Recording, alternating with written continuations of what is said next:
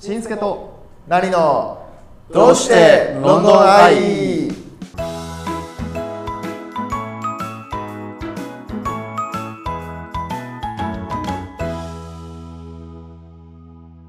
皆さんこんにちは伊藤しんすけです。金沢成明です。ロンドンからお送りしているしんすけとなりのどうしてロンドンアイ毎回イギリスで生活する日本人をゲストに招きこちらに来た理由やこれまでに感じた日本との違い今後の目標などを伺っていきます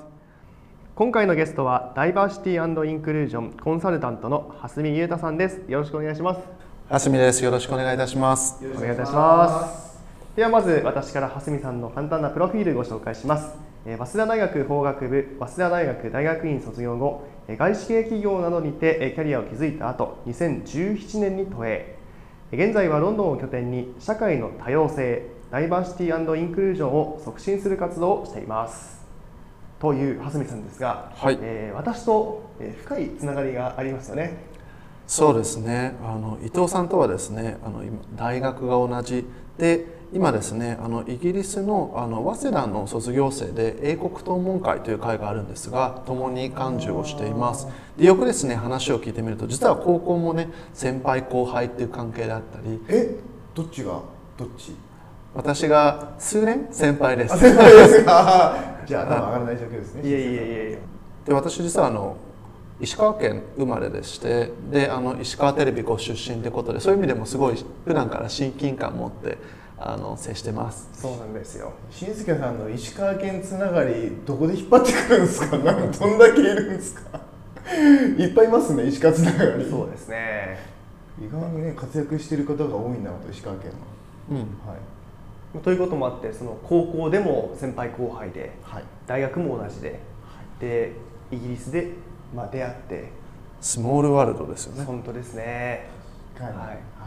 まあ、ついに今回共演が実現しましたね。楽しみにしてました、はい。いや僕も結構前からねやりましょうって話でそれから2か月ぐらい経ってるんで僕も楽しみにしてました。はい。はい、で最初のトピックスなんですけどもあの、はい。蓮見さん現在ダイバーシティインクルージョンコンサルタントとしてええ。ご活動をなさっていますがまずそもそもこのダイバーシティインクルージョンという言葉にあまり馴染みがない人もいると思うんですよね。うんうん、そうですね。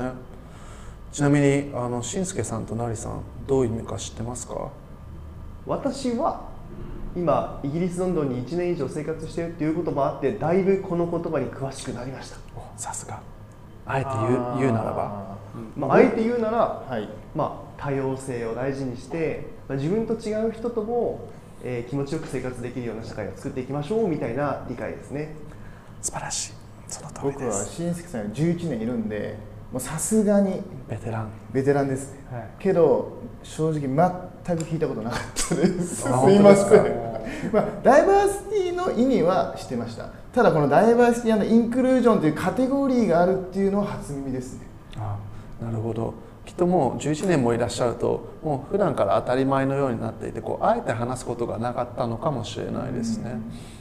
このですねダイバーシティインクルージョンあの私はですねこんな風に定義をしています。ダイバーシティは現実としてそこにあるものそしてインクルージョンはその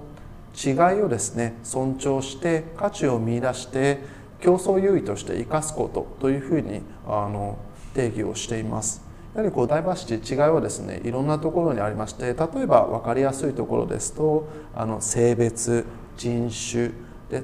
それから障害のありなしですとか目に見えやすいもので目に見えにくいものですとやっぱり例えば国籍とか考え方バックグラウンドの違いなんかもありますしあとはですねあのコミュニケーションの取り方それからですね最近日本でもよく耳にするかもしれませんが性的指向 LGBTQ なんていう言葉もあります。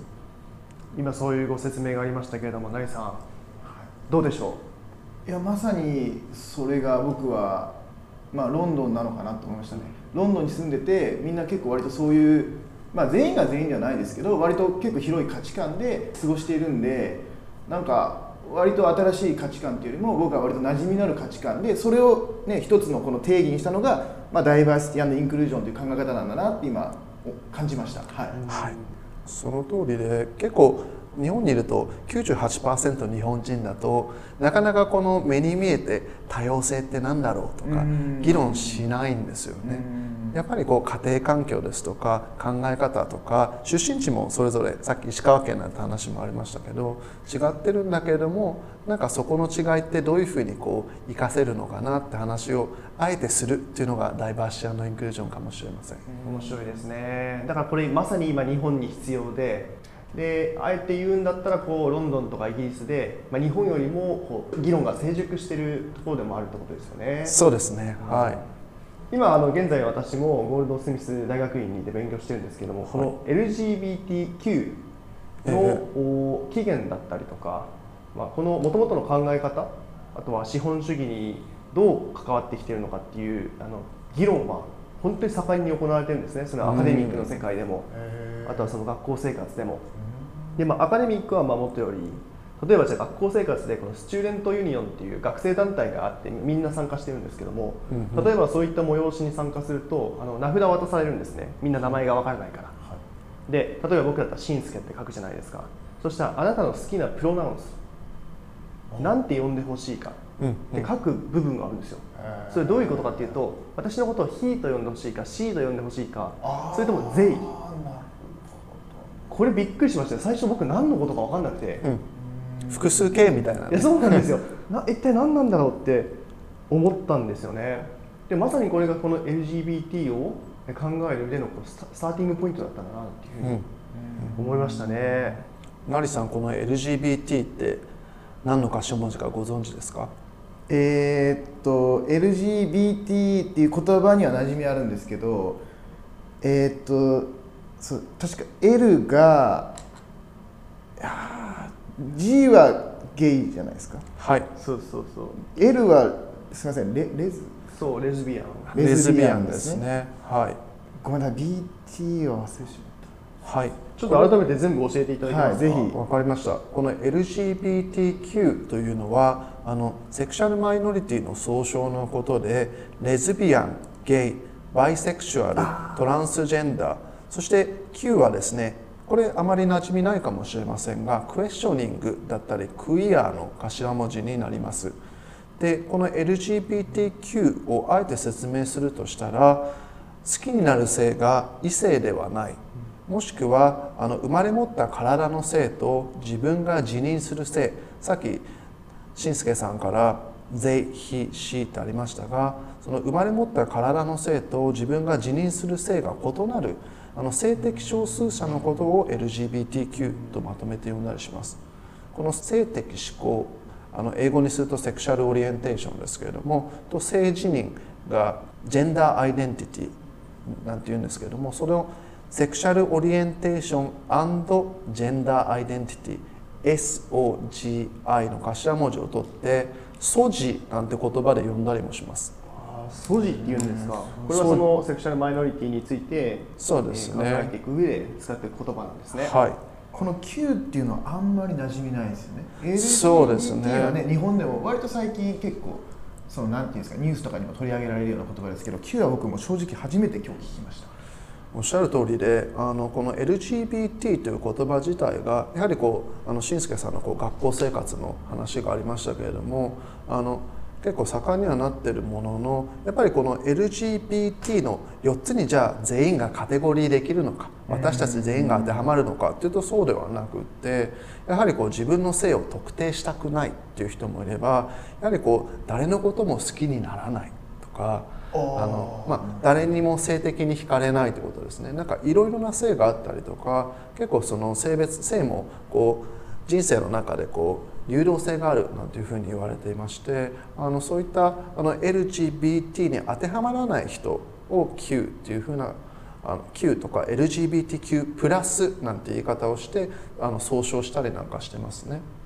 正直僕がロンドンに来てなかったら日本でずっと生活してたら多分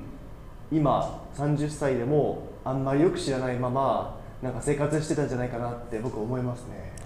最近日本の大学でもそういった活動が行われるようになってきてそうですか。今年のですね2019年の8月には筑波大学で LGBT センターというものが開設されたそうです。ええー、すごいですね。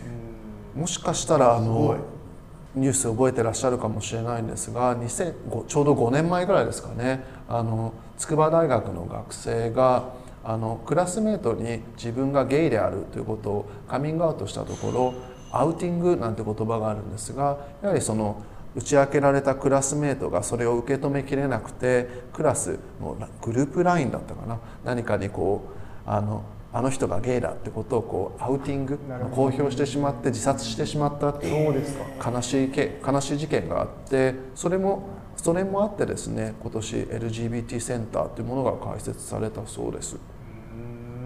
そういう日本で言えば先駆け的な感じなんですよねそうですね結構あのいろんな大学で今進んでいて例えばお茶の水女子大とか奈良女子大ってお二人ともご存知かと思うんですが来年度2020年度からですねあの例えば男性として体に生まれたけれども自分の自認する性が女性っていうトランスジェンダーですねの学生もですねあの女学生として受け入れるってこともあの始まるそうです。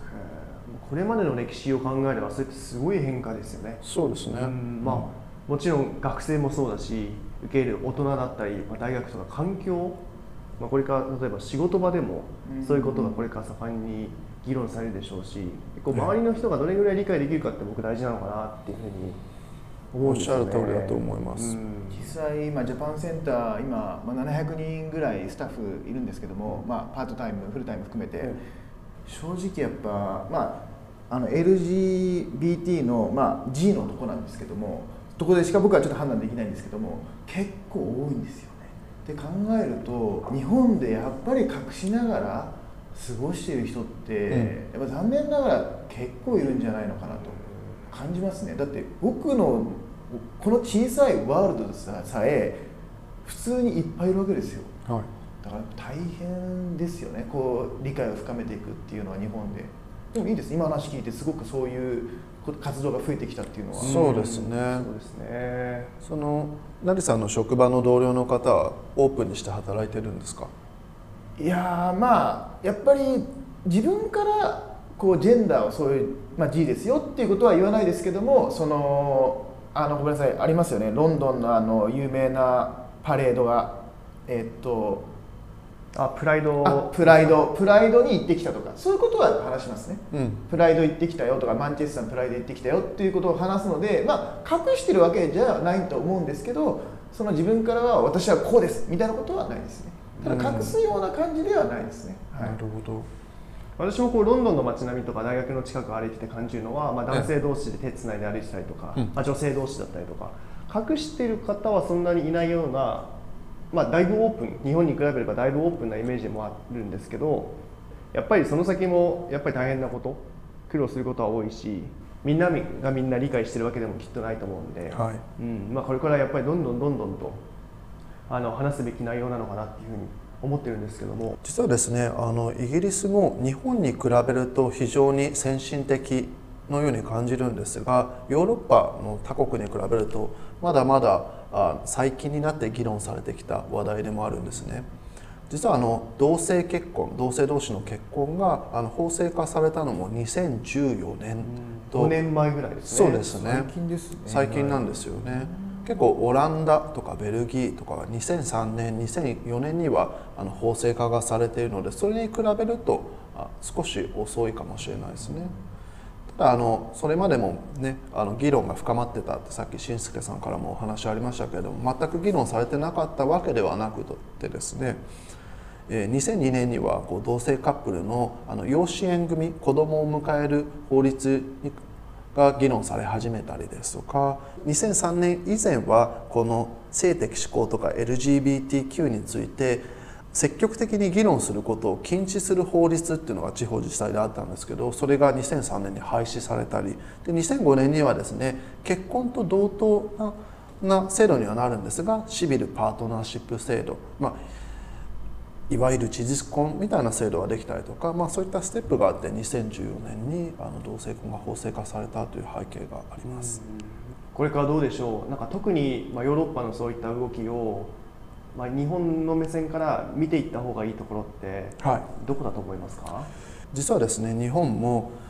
2019年の2月からあの同性婚訴訟というのが始まってまして国を相手取ってですね13組の同性カップルがあの同性同士が結婚を認めないということは憲法に違反するというので訴訟が起きています。で日本もですね非常に大きなあの動きにはなってるんですがやはりこうどの国もですね同性結婚であったり LGBT に関する法律が法制化されるまではですね同じような道のりをたどってるってことが多いんですね。なのであの日本でもですねあの、まあ、イギリスがどういうふうなあのステップでこれまでの同性結婚が認められる流れになってきたかというところは参考になると思います。でどんなことを今日本がやってるかというとですねもうすでに実は動きも始まっていて弁護士がですねあの LGBT を支援する団体を実は立ち上げていてそこでですねアメリカですとか今年法制化された台湾ですとかイギリスですとか各国のあの今までのですね LGBT に関する法整備をあの日本語に翻訳をして裁判所に提出するってことを実はやっていてもう参考にするってことは始まっているそうです。まあ、私が今このいろんな企業に実はあの LGBTQ に関してあのアドバイスをすることが多いんですけれども私からお伝えできること日本が学べることとしてはですねあの企業の取り組みということに関して言えば例えば法律はまだ同性結婚というものが認められてないんですが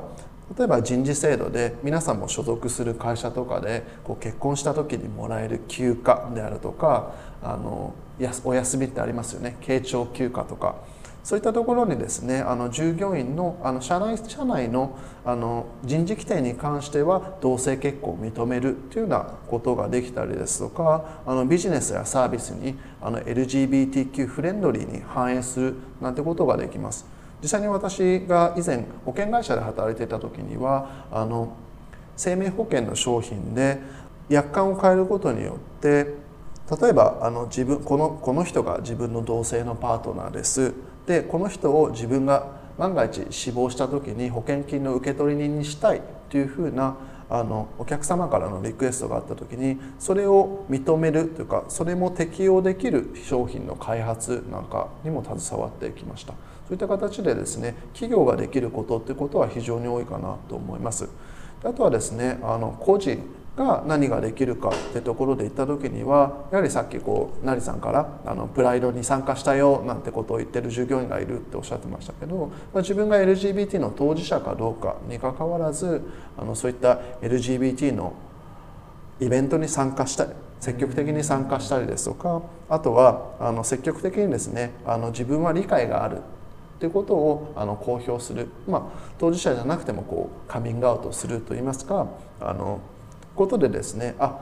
この会社だったりとか職場であったりとかコミュニティはあの LGBT に関する理解があるんだなということを積極的に醸成していくってことはあの個人でもできることかなと思います。本当そうですよね、ままずは社会の、ま法整備だったりとか、はい、そこから始まって社会全体の枠組み、まあ、それとは逆にその一人一人個人がこの LGBTQ だったりとかそのダイバーシティインクルージョンにまず理解してどうやったら自分はそれに関われるのかなって一つ一つできることからやっていくっていうのがきっと大事なんじゃないかなっていう。おっしゃる通りです、うん、もう一個質問だけいいですか？もちろんです。その法整備に時間がかかる。で、まあ、イギリスだったら2014年。それ何がネックになって法律的にそのアプローブがされないのかっていうのがちょっとね日本だとなかなかまだダメっていうことで単純にね、まあ、素人感覚で言うと早くもうスタンプをしてもう許可しろと 思っちゃうんですけど、ね、何がネックになってるのかなと。えっとですねイギリスの場合で言いますとやはり法律のほとんどがこうカソリックのあのクリスチャンのベースでできてたりすることから私もそこまで詳しくはないんですけどどうしてもあのカソリックだと同性同士の恋愛っていうことがあのイリーガルというのか、あのダメということになっているのであの時間がかかってしまうってことがあるんですが日本はそうではないんですね。で日本の弁護士の方にここについて話を聞いてみるとやはり日本ってどうしても何でも慎重に法整備をしていく。でやはりこう欧米だと法律を改正する時ってあのじゃあ変えましょうって言って変えてみてその後に出てくるあのなんかエラーであったりとかあの辻褄が合わないところはその都度改正していきましょうっていうふうにやってみてから決めようってな感じらしいんですけど日本だとどうしても全て体裁を整えてからあの法律を改正しようというふうな動きになるなるようでそうすると今こう同性婚訴訟だと憲法に違反するって話があるんですけどもじゃああの憲法を変えるだけでいいのかっていうとやはりこう民法でも民法上の婚姻をどういうふうに扱うかとかそういった今ですねこの同性婚を認めた時にどの法律に抵触してくるのかどの法律も変えなきゃいけないのかっていうことを整理している段階のようでどうしてもそこに時間がかかってしまうそうです。あれですよねその認められる方向にはこうなんですかねこう言ってるっていう前提でちょっと時間がかかってるっていうことなんですね。だといいんですけどね。まあ、まず願いますね。ますけどね。まあ国民性もちょっと反映されてるんじゃないかということでした。はい。さあここまで蓮見裕太さんとお伝えしてまいりましたが次回はダイバーシティインクルージョンコンサルタントとしての活動に焦点を当てて話を進めていきますありがとうございましたありがとうございました